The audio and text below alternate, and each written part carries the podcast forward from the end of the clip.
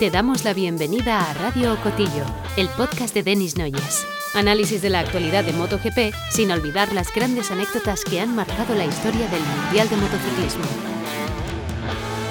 ¿Qué tal? Bienvenidos a una nueva entrega de Radio Cotillo, el podcast de cinta americana. Yo soy Cristian Ramón Marín y como siempre tengo conmigo a Denis Noyes. Denis, ¿cómo estás? Muy bien, desde luego hablando desde Barcelona para variar. Sigues por tierras menos cálidas que, las de Borrego y toca, bueno, hablar de un escenario que desde luego no es de los más cálidos del mundo. tenemos que viajar a Austria, a ese Red Bull Ring, porque, bueno, una nueva cita del Mundial de Motociclismo que, nos brinda grandes carreras. Y, bueno, no sé con qué te quedas tú del, del fin de semana, pero nos ha dado desde luego muchísimas noticias te propongo ya, sin más dilación, hablar de esas sprint races, de esas carreras cortas que se van a introducir. Sí, eh, una cosa que mucha gente va diciendo que viene inspirado por la Fórmula 1, que no es verdad, viene de un campeonato organizado por Dorna que llevan desde el año 2019 estudiando pues uh, esta variedad en el programa. Uh, igual que aquí, una sorpresa para para la afición y sobre todo para los pilotos, la reacción ha sido mixta porque la verdad, la verdad es que yo no sé si Donna realmente tenía la intención de anunciarlo todo en este fin de semana, porque salió en los periódicos uh, el uh, Oriol uh, Puigdemont, como siempre, ha salido esto. Yo no sé si hay un Wikileaks uh, por medio o si realmente la idea, el plan era de soltarlo primero en la prensa y después organizar una conferencia de prensa uh, con el presidente de la FIM, con uh, el, el, director de, bueno, el presidente de IRTA y también con Carmelo Espeleta. Las reacciones me han sorprendido porque la verdad es que yo creo que hay mucho periodismo, periodista de MotoGP que nunca han visto una carrera de moto, de Superbikes. Porque si lo hubiesen visto o si hubiesen hablado con los pilotos de Superbikes, sabrían que, bueno, la reacción, como ha dicho Lores Bass, ah, ha dicho, tenemos tres carreras, ojalá que tuviéramos cuatro o cinco, ¿sabes? Pero será un cambio yo creo que el propósito es de dar más contenido, ah, más emoción al, sábado. Claro. Imagino que también es una forma de incentivar que la gente vaya a los circuitos, de, mantener, digamos, un poco la, el interés durante más tiempo en, en, los propios grandes premios y, bueno, pues también al final generar más acción de la que realmente interesa al público general, digamos, porque bueno, al final es verdad que los sábados están las sesiones clasificatorias, pero no es una carrera, hay que hablar de forma, de forma clara. Eh, en esa conversación que Loris Baz ha tenido con, con Aleix Espargaro por Twitter, Aleix también lo que, lo que decía, un, argumento en contra por tener un poco las dos visiones, es que al final a nivel físico pues las MotoGP son muy exigentes y que bueno, al final tampoco es exactamente lo mismo que en el Mundial de Superbike. Lo que parece claro es que ahí en, World Superbikes ha funcionado ese formato y le dan un poco de salsa también al, fin de semana. ¿no? no sé qué opinas tú a título personal, pero yo creo que es un formato interesante y sobre todo es interesante que se hagan cosas para que el campeonato siga avanzando. Bueno, por la edad, técnicamente yo tendría que ser de los tradicionalistas que están refunfuñando y diciendo se ha estropeado ya la pureza de MotoGP, pero hay que cambiar con los tiempos. Ah, antes era un sábado y pasar todo el día viendo entrenamientos, bien, pero hemos visto que la asistencia del domingo está muy por, eh, por encima de la asistencia del sábado y desde la primera vez que vi esto en, en Superbikes, que yo también tenía mis dudas, ah, me ha encantado. Y bueno, eh, claro, no es lo mismo hacer un FP4 entrando boxes, cambiando, tenía probando teorías que salir en una carrera pues a muerte, a 10 vueltas. Pero la verdad, mm, tal vez por, por, hablar, bueno, yo estuve hablando con Randy Mamola el otro día y Randy dice, uff, cuando yo corría, corría en dos y medio y 500 en el mismo día y me hubiera encantado hacer más carreras porque el propósito es, es correr. ¿Sabes? Pues esto es un cambio y además no habrá ni más vueltas, ni más motores, ni más neumáticos, Ah, pero lo que no voy a negar es que va a ser más estrés para los pilotos. Lo importante es que en vez de seguir la senda equivocada para mí en Fórmula 1 de utilizar el sprint race para colocar la parrilla del domingo, lo que hacen es ah, el, bueno, vamos a repasar el formato rápidamente porque a lo mejor no se ha explicado bien. La categoría MotoGP tendrá los entrenamientos, eh, dos entrenamientos del viernes, pero entrenamientos más, largos, como antes, de una hora. Y los tiempos combinados de este FP1, FP2, ah, determinará la entrada en la Q2 y la Q1. El sábado, ah, por la mañana, la categoría MotoGP tendrá una sesión de entrenamientos libres de 30 minutos que será equivalente a la FP4 de ahora. Es decir, una oportunidad de, trabajar en, hacer runs largos y todo esto. Ah, y después seguido por la Q1, la Q2, pero por la mañana, ah, que determinará la clasificación de, parrilla. Y la carrera sprint tendrá lugar siempre a las 3 de la tarde, sin variar. El domingo será la última carrera del domingo será, bueno, la carrera de MotoGP del domingo será el último evento del día Está hecho de esta manera para no habrá problemas, eh, dicen en caso de invasión del público, lo cual quiere decir que van a abrir las puertas para que el público se acerque al podio, siguiendo un poco el modelo de, Superbikes, ah, que incluso hacen conferencias de prensa uh, en el paddock con la gente cercana. Ah, yo hice cinco seis años siguiendo el Mundial de Superbikes y se puede aprender algo de lo que hacen en el campeonato que muchos llaman de segunda división. Pero lo que dice Alex uh, Espargaró también es verdad. Es decir, el nivel de, estas motos de Superbike son menos rígidas, son mm, tal vez menos difíciles de llevar, no con menos riesgo, pero tal vez eh, puesto a punto y el trabajo físico de llevar una MotoGP es mayor. Después, las sesiones de MotoGP serán las últimas de cada bloque ah, y cada día acabará con MotoGP, con Moto3, Moto2 y MotoGP, dando una, digamos, horario más sólido que nunca estás pendiente en mirar, ah, en mirar los horarios televisivos para ver si cuándo sale este y cuándo sale el otro. Ah, una cosa, si hubiéramos, si hoy en vez de lunes fuera domingo y ayer la carrera que hemos visto hubiera parado en la vuelta 10, ah, hubiéramos tenido un sprint race con tres Ducati delante y Cuatraro cuarto. Uh, y diferencias en puntos, pues de un solo punto menos para Alex y Bañaya uh, hubiera conseguido 12 más. Entonces, el impacto sobre el campeonato va a ser importante. Y como hemos visto en Superbikes, hay pilotos que se convierten en verdaderos especialistas en la carrera corta, como es Johnny Ray. Pero vamos, ah, yo creo que el impacto inicial ah, va a convencer a todo el mundo.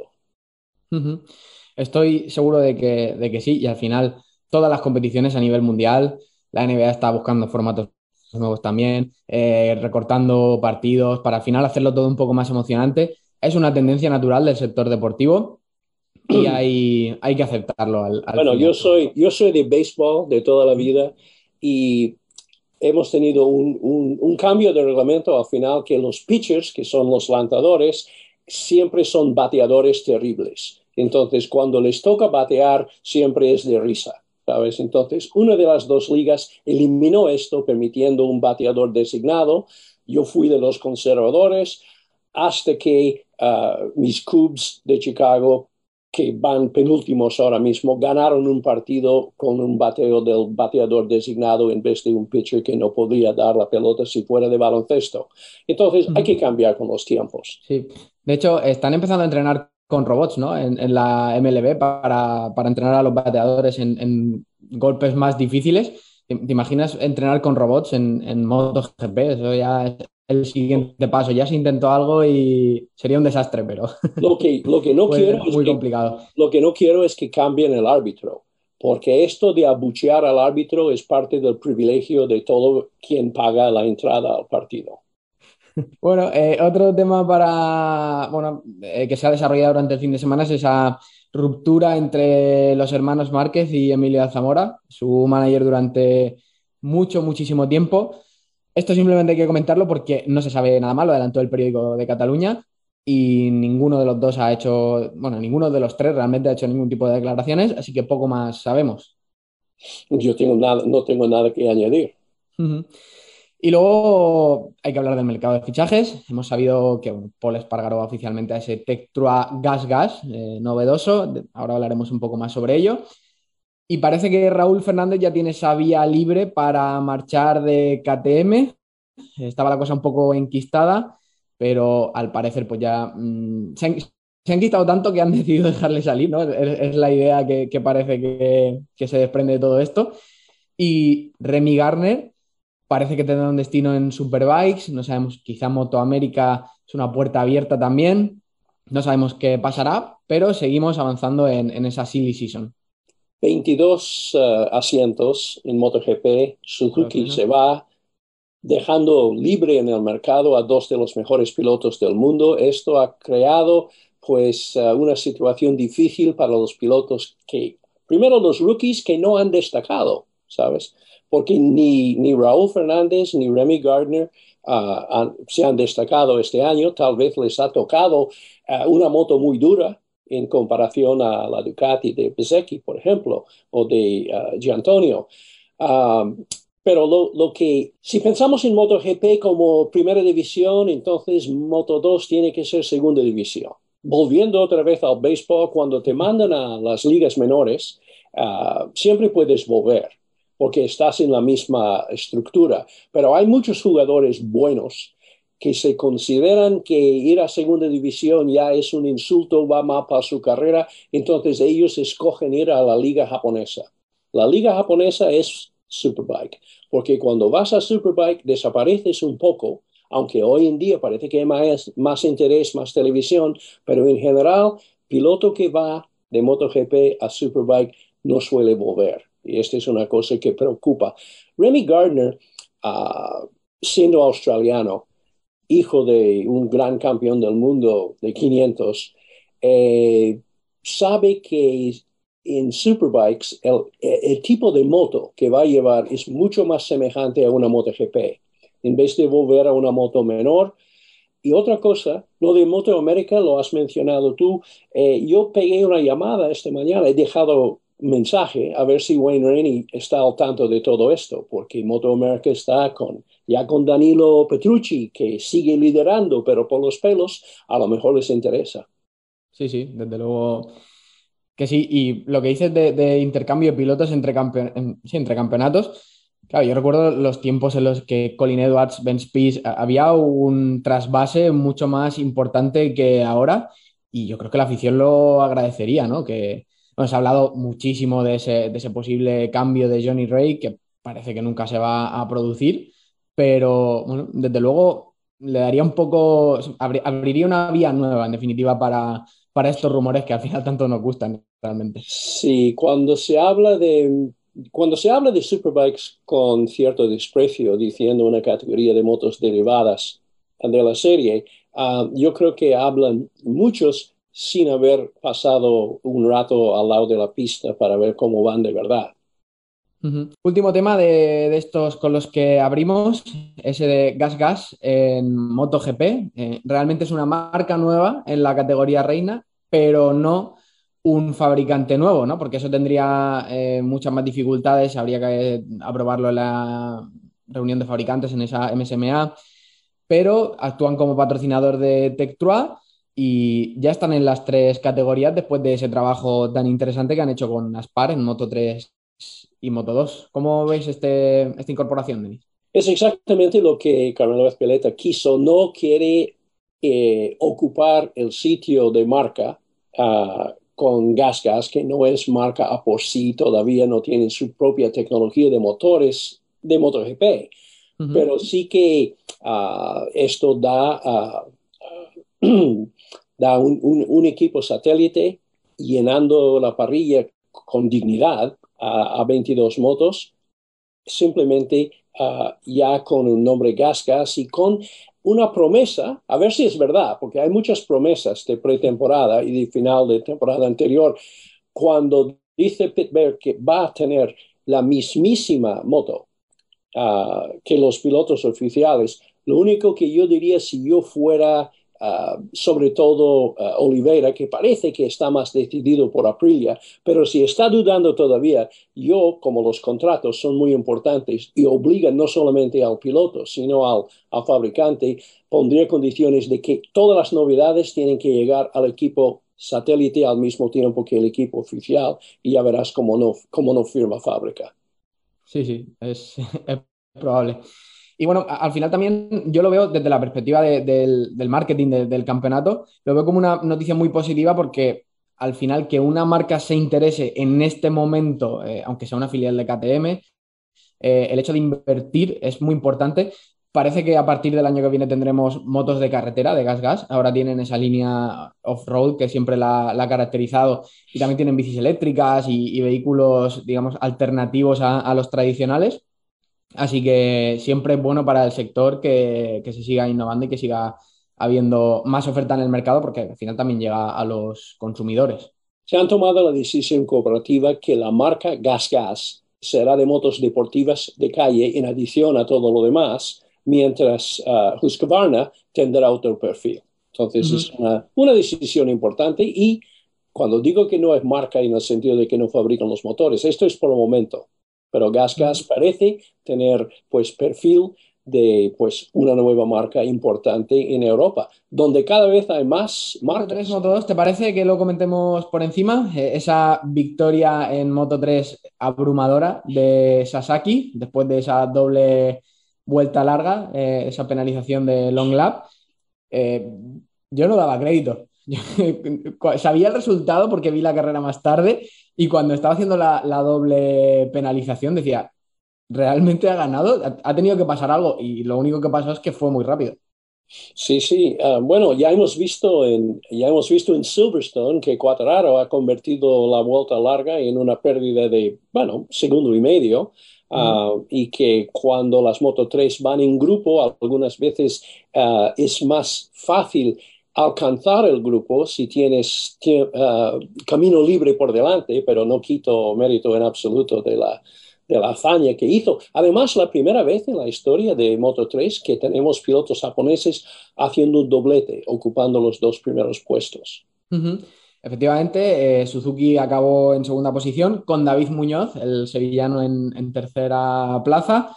Gran carrera eh, de este joven piloto. Y bueno, Sergio García acabó quinto y sigue líder del campeonato. Eh, al final, digamos que redujeron las pérdidas los pilotos de Aspar en, en, el Red Bull Ring porque no se encontraron cómodos en todo el fin de semana. Pero bueno, al final un resultado positivo en términos de campeonato. Cinco, puntitos les separan y después uh, Foggia está ya a, a, 40, a 49. A ver si hace se hace lo que hizo el año pasado, este gran ataque de final de temporada. Se ha llegado del punto en el que no hay que guardarse nada y... El, piloto que, siempre me ha llamado la atención mucho en Moto 3 es Denis Onchu, ah, porque sé que viene del, grupo de, uh, de Kenin Sufoglu, uh, que ha... pero curiosamente en la prensa internacional, Sufoglu ha dicho que de ninguna manera quiere que Onshu sube a dos y medio, digo a dos y medio, mira, ah, sube a, Moto 2 porque no, no lo ha merecido ah, con los resultados. El Kennen es duro con sus pilotos, pero yo, ah, yo creo que físicamente Onshu es demasiado grande, demasiado corpulento y a mí me gusta y creo que necesita un cambio de áreas porque yo le veo como un piloto que en Moto 3 está sufriendo claustrofobia, como muchos. Sí, es que ese también es el problema, que pasa a muchos y en Moto 2 los eh, huecos que hay libres son, son también los que hay. Entonces es, es complicado. Además, su no tiene fama tampoco de ser un, entrenador, digamos, un coach especialmente afable, así que, que se curta. Seguro que, su punto de vista es ese, que, que se curta. Gran día para Japón en Austria porque hay Ogura ganó eh, con Chantra, eh, muy asiático todo eh, en, Austria, en segunda posición, y Jake Dixon, que, bueno, vuelve al podio de nuevo, y ahora es Ogura el líder con 183, Augusto Fernández se queda a un punto, si no recuerdo mal, después de esa quinta posición. Denis, ¿qué pasa con Ogura si es campeón con Honda? Si se rumorea que puede ir a Honda eh, sería extraño que un campeón japonés en Honda no, subiera a MotoGP. Honda está dudando mucho porque la verdad el año que viene sin estar del todo seguros de cómo va a estar marca final de esta temporada y principio del que viene, la idea de no tener a ningún piloto que ha llevado pues las MotoGP durante toda una temporada les preocupa, pero Ogura con esta victoria y si, si sigue así y si gane el título, yo creo que, y además el mismo día que, que uh, Nakagami ha vuelto a caerse, yo creo que si antes de esta carrera Mm, las posibilidades eran menores. Ahora, pues yo creo que Ogura tiene ah, un pasaporte a MotoGP siempre que el resto de la temporada ah, sigue más o menos la línea de, de, lo que hemos visto hasta ahora. Y lo que hemos visto también ha sido un buen ejemplo de lo obediente que son los pilotos cuando les enseñan una pancarta de P2 OK, significa órdenes de equipo eh, el, um, el mensaje era P2 ok, pero el piloto ha pensado P1 mejor. Exacto.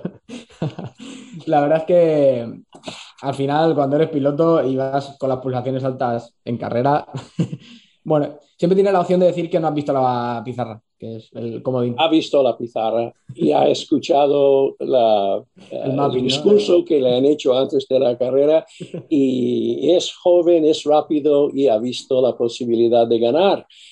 Ahora, has visto las caras de toda la gente en el box suyo, ¿sabes? De Nimitsu. Eh, esto no era alegría, este alivio, porque imagina que los dos se van al suelo. Esto hubiera sido como bueno, como 125 Talmaxi Calio ahí en, en, 2005, cuando el compañero de equipo costó a su compañero el título. Eh. Sí, eh, porque claro, es que eh, al final Augusto se habría destacado ah, más o menos con una carrera de, de distancia y eso tal y como está el Mundial de Moto 2, es, eh, son muchos puntos. Que le pregunte si no a, Vietti, que empezó muy bien la temporada y parece que se ha desinflado muchísimo. Pasamos ya a hablar de MotoGP. ¿Cómo lo ves? Lo veo bien. Vamos a hablar de MotoGP. Tercera victoria consecutiva de Peco Bañaya con Cuartararo en segunda posición y Jack Miller tercero. Yo tengo el titular claro porque la tercera victoria consecutiva de Bañaya es meteórica, es incontestable, muchos calificativos se me ocurren, pero creo que lo de Cuartararo es difícil de poner en valor porque con el material que tiene y lo que está haciendo en un circuito como el de Salzburg, es impresionante. ¿eh? Bueno, Ducati, a pesar de haber ganado la carrera, hemos visto a Tardozzi hacer su baile de alegría en los boxes. La verdad es que ha sido entre comillas, un fracaso para Ducati porque querían colocar dos, tres, cuatro Ducati delante de, de como, ha, como han conseguido hacer en Silverstone, y parecía a, mitad de carrera o después de las primeras diez vueltas que lo iban a, conseguir. Eh, tenía claro que tenía que tener cuidado las primeras vueltas sin calentar bien, ah, bien la goma. Quattraro montó neumático duro delante y medio atrás, mientras Bagnaya iba por el blando ah, delante y medio atrás, ¿sabes? Ah, y esto era porque él pensaba, sobre todo con el blando, iba a tirar fuerte en las primeras vueltas, pero dentro de unos límites, porque él sabía que, ah, bueno, hemos visto la caída de, de Mir, que era en la primera vuelta y intentando ir con el neumático medio, ir deprisa tal vez antes de que el neumático había cogido temperatura. Bagnaya, yendo primero, controlando por pizarra, vio como Miller se acercaba. Miller vio que tenía más ritmo en aquel momento que su compañero de equipo, y Miller, que es, es decir, yo creo que el error de Ducati, y lo van a lamentar, es dejar salir a Miller, que es un jugador de equipo. Estoy de acuerdo. Y ni Bastianini, ni Jorge Martín, en este momento tienen una imperiosa necesidad de subir al equipo fábrica porque son jóvenes y tienen, tienen todavía que aprender. Hemos visto que ellos son caídas, resultados ah, mediocres mezclado con resultados brillantes.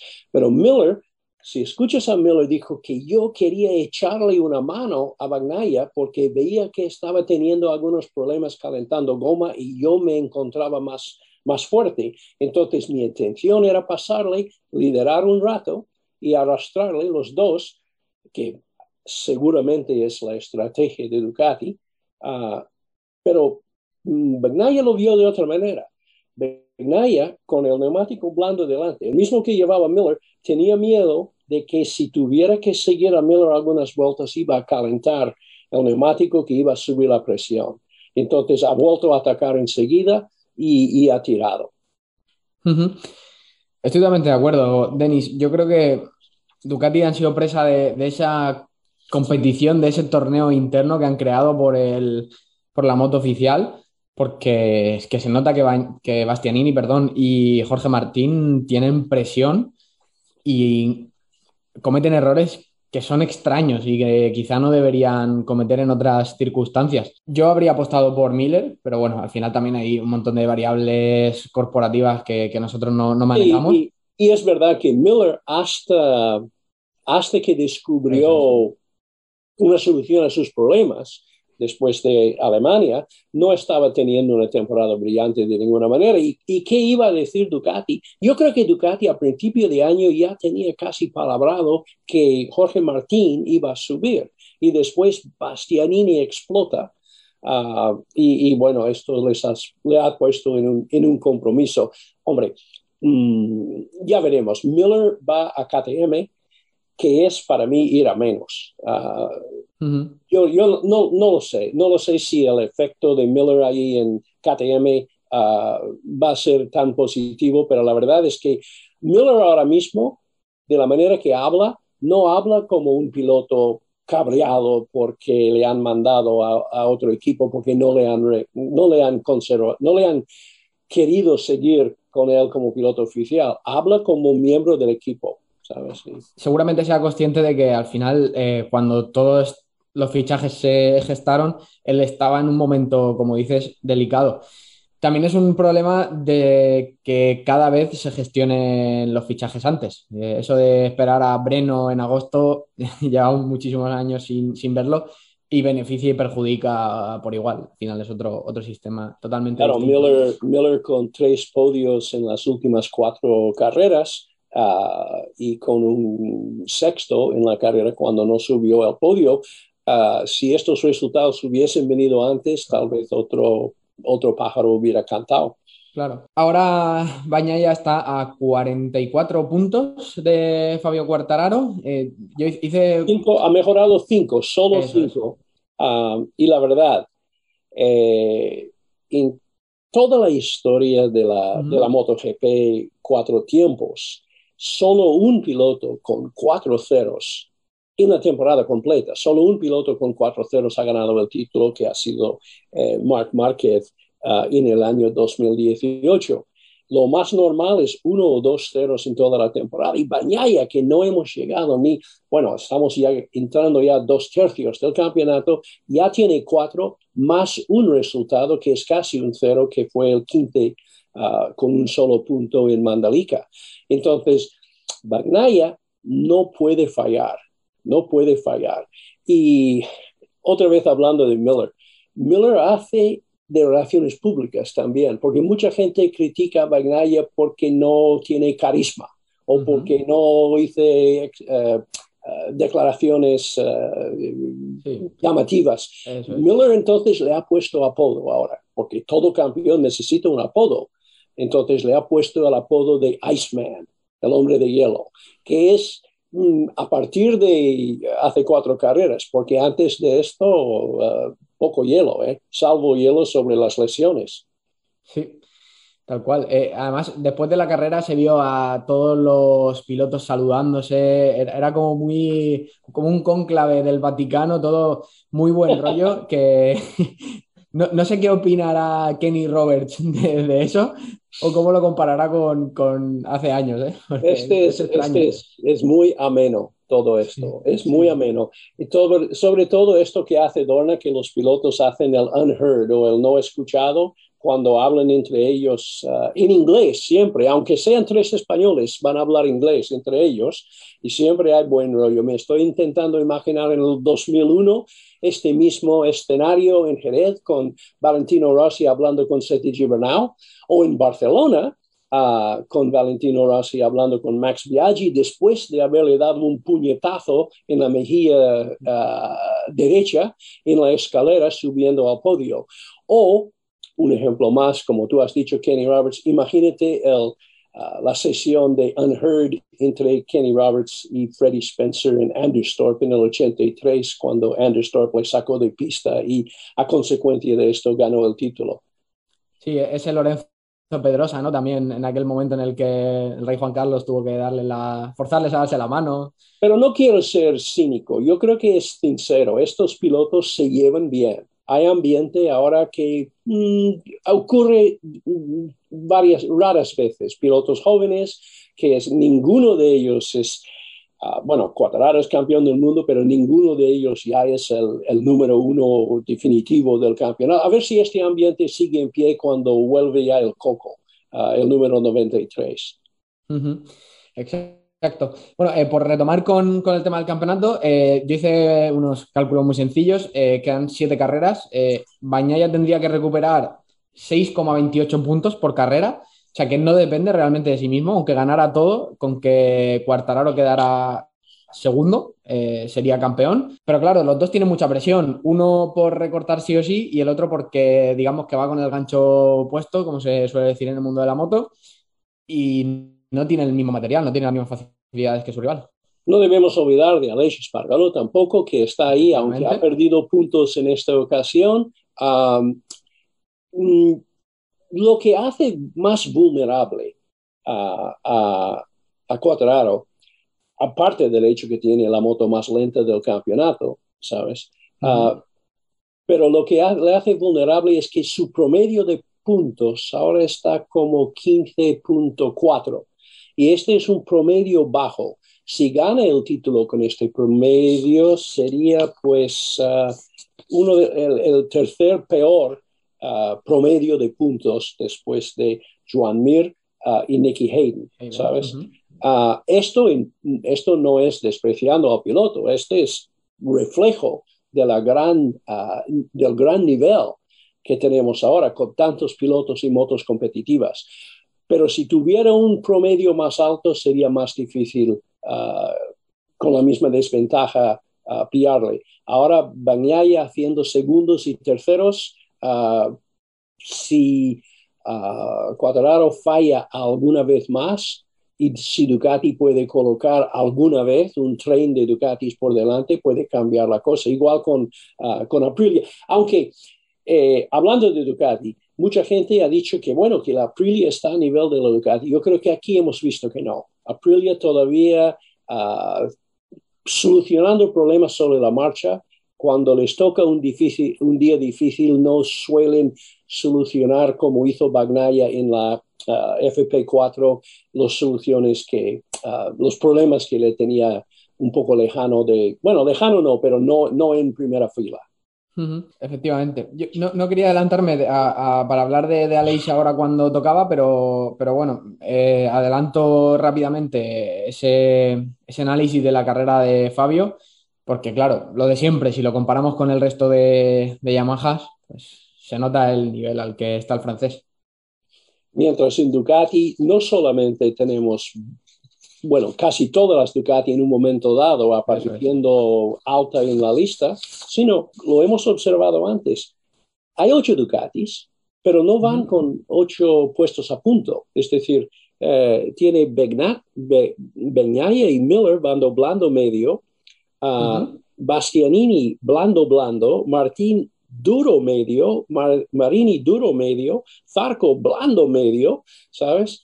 Uh, Bezecchi duro blando y Di Antonio blando medio. Parece que, eh, que la Ducati eh, mientras todas las Yamaha van igual, todas las Aprilia van igual, todas las KTM van igual de combinaciones neumáticos, lo cual significa que la Ducati es una moto que parece ah, aceptar distintos estilos de pilotaje y se adapta a, las preferencias del piloto. La mejor moto del mundial ahora mismo es la Ducati, ah, pero ¿qué le decimos de Quattraro? ¿Sabes? Bueno, cuando ya casi estamos para hablar de Yamaha, pero la verdad, ah, yo creo que Zarco, yo esperaba gran cosa de Zarco. Como no tenía toda la presión ahora de estar en la pole y todo esto, pero después tuvo pues ah, un enganchón durante las primeras vueltas, le ha apartado de delante. Martín, muy agresivo, muy rápido. Ah, parecía que tenía la partida ganada contra Miller, pero se cayó. Y, ah, después lo de Bastianini, eh, que no lo entendí por la tele, lo que pasa es que entre la curva, mm, no me acuerdo, 9, mm, ha dado contra el bordillo fuerte con el neumático delantero, ha conseguido doblar la rueda mínimamente y ha perdido aire, presión. Y Marini también se le está viendo en buen estado de forma, ¿no? las últimas carreras. Un buen quinto puesto uh, para Marini. Quinto, ¿no? cuarto, fue cuarto. Cuarto, puesto para Marini, gracias a dos abandonos, pero de todas maneras un, buen, resultado, pero no ha sido una carrera tan apretada. Uh, porque hemos tenido... A 8.3 acabó Marini de, de Bañaya. Sí, 8, exacto. ¿eh? Y, después uh, estaba a casi, bueno, 11,2 segundos, que es eh, bastante más lejos eh, para la primera de las Aprilia. Sí, pues Denis, te invito a avanzar en nuestra particular carrera y hablar ya de Yamaha, de bueno, ese gran resultado de Fabio Quartararo. Yo creo que la mayoría de personas lo interpretan así, ¿no? Como un enorme resultado en un escenario que no parecía el más favorable para él sobre todo Cuadraro, que dice, de nuevo, dice que parece, si no la mejor carrera de su uh, carrera deportiva, alguna de ellas. Suele decir esto mucho, ¿eh, Fabio? Eh, tiene poca memoria de las anteriores y siempre está como muy eh, contento por su último resultado y, probablemente sea así realmente por las circunstancias que, le, le, envuelven. Es que no hay más que ver el resultado de los demás. Él siempre dice que voy absolutamente a tope en cada vuelta y Brad Binder dice, ¿y quién no? pero, es, pero es cierto. Binder siempre aguanta la fiesta, ¿eh? cuando, cuando comparas, cuando comparas eh, ya lo hemos dicho mil veces, con las demás Yamaha, eh, está claro que Cuatraro eh, está, haciendo, está haciendo una temporada tremenda, sacando beneficios, sacando agua de, las piedras. Mm, es que creo sinceramente que, a nivel de aficionados y demás, no se valora del todo lo que está consiguiendo, ¿no? Me da a mí esa, sensación, como que, creo que, eh, con permiso de Mark, es, eh, y esto obviamente entra 100% en el terreno de la opinión, eh, es el piloto de referencia sin ningún tipo de duda, poniendo en contexto siempre, pero, pero eh, se le pone muy al nivel de Bañaya y creo que ahora mismo no, eh, teniendo en cuenta eso, el material, insistiendo siempre en esa idea.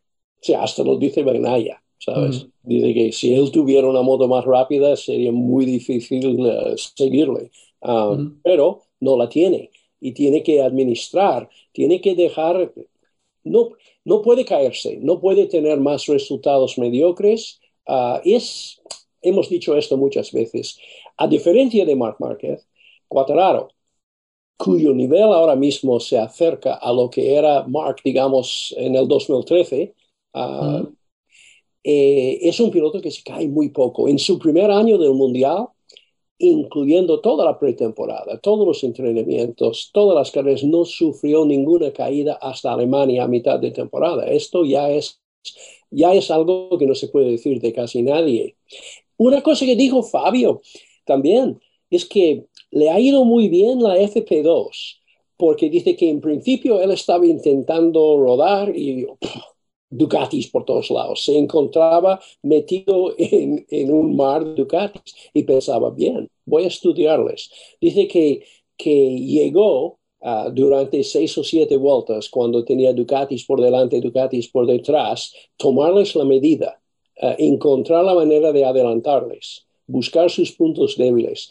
Ellos lo que han hecho también es recurrir a un, una caja de cambios, tal vez no ideal para velocidad máxima, pero como no tienen velocidad máxima eh, equivalente, lo que ellos han decidido es eh, poner desarrollo más, bueno, el cambio más corto. Ellos metían la sexta marcha dos veces por vuelta en vez de una vez, que es lo que hacían todos los demás, y así Perdiendo arriba, pues perdían casi igual, pero tenían mejor aceleración saliendo de las curvas lentas y, por supuesto, siempre apurando la frenada al máximo. Sí, es un planteamiento técnico interesante. No sé si quieres añadir algo sobre el resto de, pilotos. Eh, el año que viene parece que el único que sigue junto a, bueno, parece no, es prácticamente seguro que el único que sigue junto a Fabio es Morbidelli, porque de Darren Binder también se da por hecho que, no estará. Mm. no está confirmado oficialmente.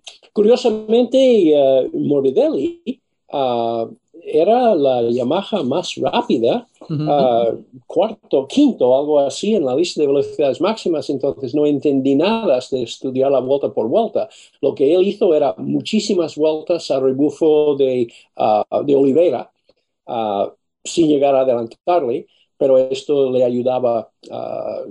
cuando la Yamaha tiene problemas es cuando la Yamaha va adelante, ¿sabes? Y, es cuando Quattraro no tiene problemas, porque puede aprovechar su paso de curva, su frenada para escaparse. Eh, Dovizioso, que va a dejarnos en el próximo Gran Premio como piloto, Dovizioso ha dicho que una observación que hizo, que no tiene que ver con Yamaha, pero ha dicho que él, siguiendo a Paul Espargaró, Dice que Paul parece haber perdido confianza. Dice el efecto eh, sobre los pilotos ah, de Honda ahora mismo, ah, llegando a final de temporada, es que les veo ah, muy capa caída. Mientras él, mm, Dovizioso, ha pillado punto, ¿no? Dovizioso. Eh, sí, un punto. Sí, sí, estaba. dice que está tan acostumbrado a estar el 20 que cuando pillas punto ahora es como si haces, como si haces un podio antes. ¿eh? Otra cosa que dijo ah, es que no sé de, dónde viene todo esto, pero él ya está pensando, después de retirarse, en ponerse como presidente de una hipotética unión de, pilotos, ¿sabes? Ah, yo creo que no, lo sé.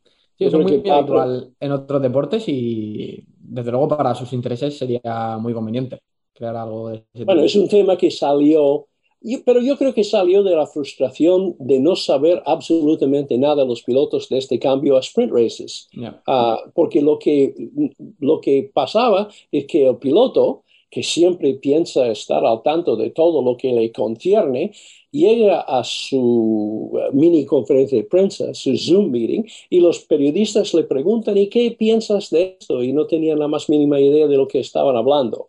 Entonces la reacción era, pues, volvieron a hablar con su manager, su manager tampoco lo sabe, el jefe del equipo lo sabe, los equipos lo sabían, pero no lo habían comunicado a los pilotos todavía, que probablemente ha sido un error a nivel de relaciones públicas Ah, porque han sido sus pilotos después que sus primeras reacciones han sido negativas. Pero yo entiendo la reacción negativa de Cuadraro, porque Cuadraro piensa 10 vueltas, ya hemos dicho dónde hubiera acabado si esta carrera fuera de 10 vueltas, porque él tiene muchos problemas a principio de carrera si no está en primera fila. Pero ya, Yamaha el año que viene tendrá 25 caballos más y todo solucionado, seguro. Como dicen cada año. Eh, yo creo que si nos, si oye Fabio, eh, asentiría a, esa, afirmación. No, pero lo de Fabio, lo eh, esto sí que estaba hablando con Wayne. Dice, cuando ganas con una moto lenta, no lo vas diciendo por todos lados, pero tienes cierta satisfacción. Es decir, cuando subes al podio y miras a la derecha y ves a McDougan que te ha hecho una pasada 15 kilómetros por hora más en la recta, dices, eh, ¿qué tal va la onda? Va muy, bien, muy, muy rápida tu moto, ¿verdad? y, yo estoy casi contigo sin, sin esa ventaja. Sí, sí, Cuatraro, era el más rápido, es decir, yo siempre hago esto ahora, 28 vueltas, ¿quién es el más rápido en cada vuelta? Cuatraro 14 veces, Martín 7 veces, Bagnaya solo 4 veces, pero Bagnaya, y Bagnaya no suelta mucha información. ¿Qué pasó a final de carrera? Cuando se le subía encima Cuatararo, ¿estaba teniendo ya problemas con aquel neumático delantero blando? Ah, ¿O realmente estaba haciendo lo que él decía, calculándolo bien? Pues calculó muy fino, muy fino porque perdió un segundo y medio en un par de, en un par de vueltas. Bagnaia era más rápido cuatro veces, Zarco dos y Aleix Uh, una sola vez. Y la vuelta rápida de Martín 1.29.8, que era como 5,6 segundos más lento por lo de la Checan, que ha sido una mejora importante en el circuito a nivel de seguridad. Sí, sí, totalmente. Mucha tranquilidad al pasar por, por ese punto ahora. Has mencionado a Aleix Espargaro y te invito a hablar sobre él. Está a 32 puntos de, del líder de Cuartararo.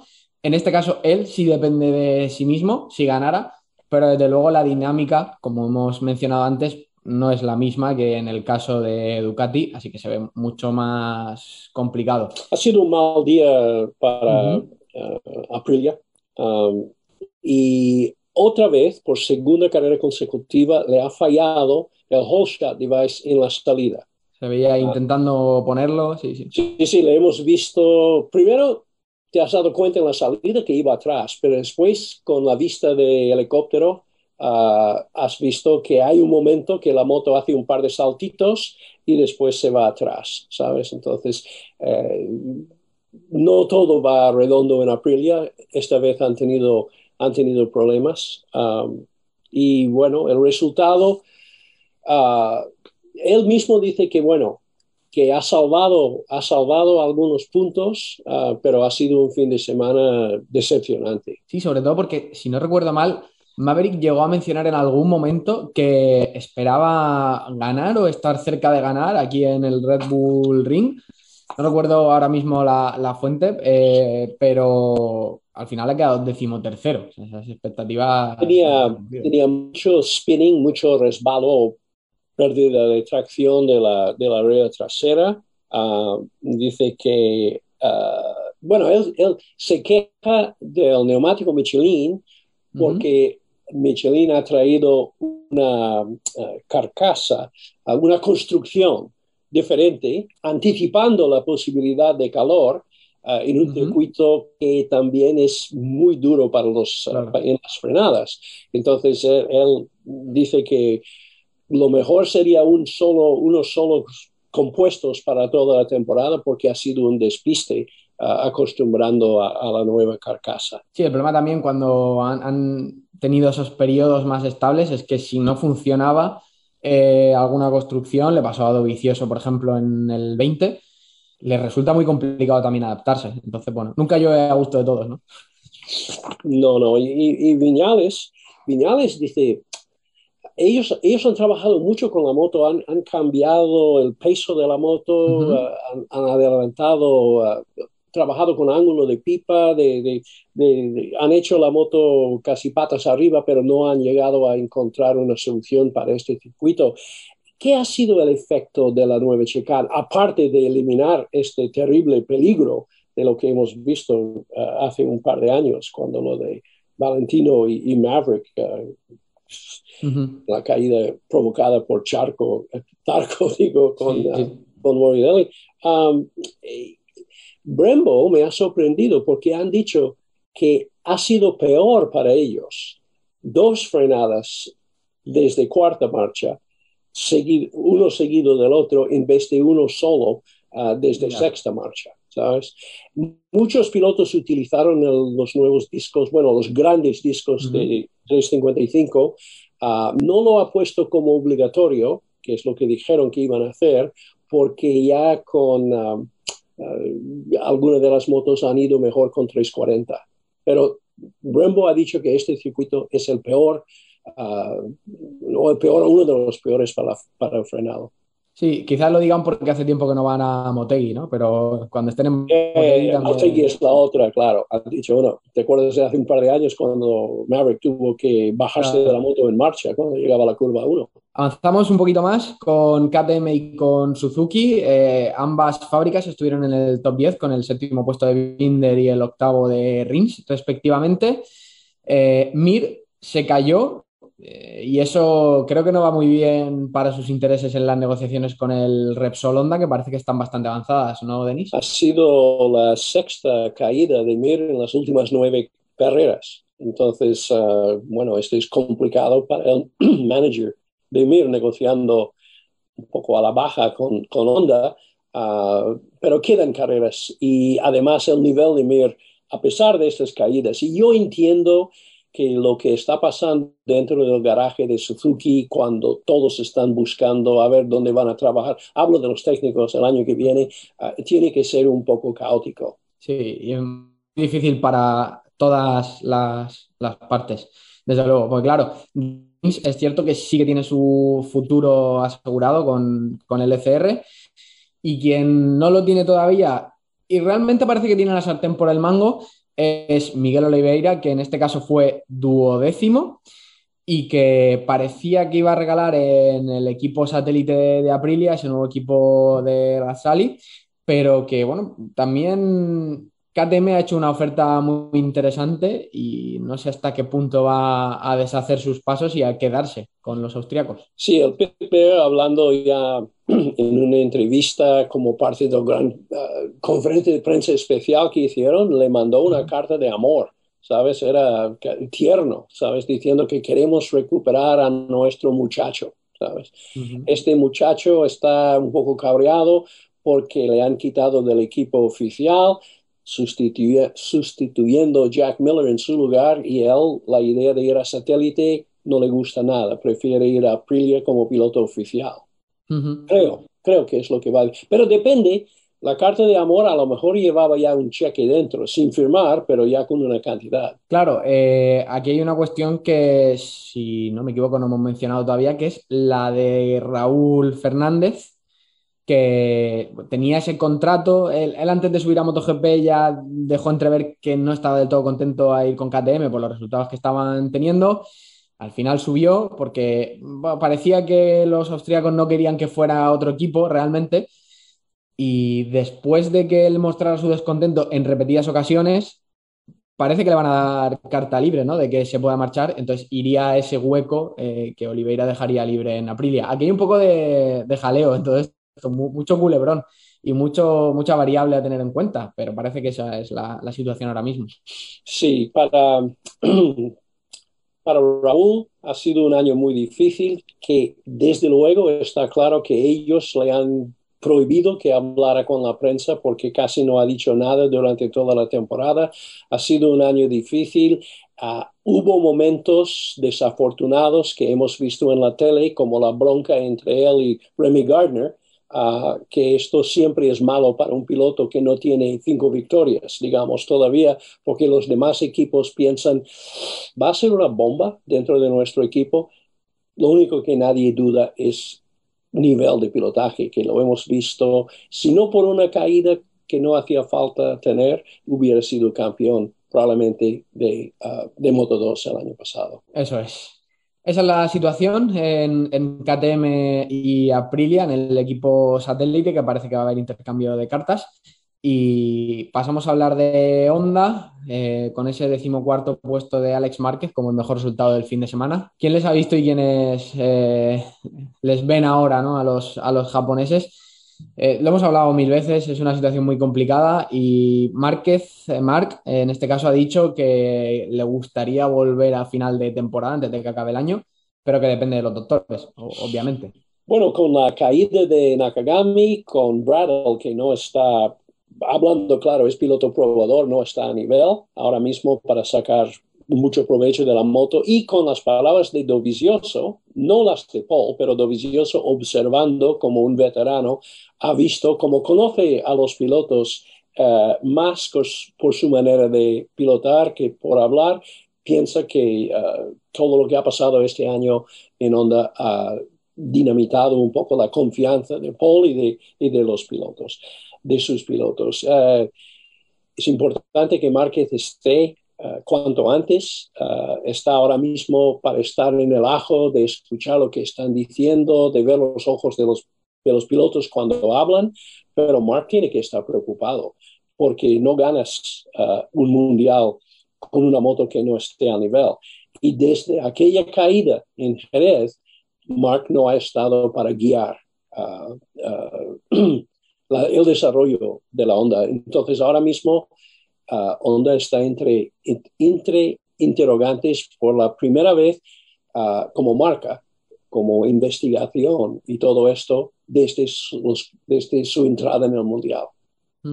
Sí, el miércoles, si no me equivoco, estamos grabando esto el lunes, el próximo miércoles 24, sale una entrevista de Dazón con, con Mark y ahí en, los clips que nos han ofrecido dice que eh, no es una situación catastrófica, no recuerdo exactamente el adjetivo que usa, pero que de luego es una situación en la que es fácil entrar en pánico y bueno, mm, desde luego le necesitan. Yo creo que el titular sería le necesitan porque no hay un liderazgo claro y como finalmente suba a Yogura eh, con la marcha de Alex Márquez y con Nakagami fuera también del proyecto, eh, eh, necesitan un faro, ¿no? Digamos, una forma de, guiar, al menos con respecto a 2019, al menos, que es el punto de referencia claro.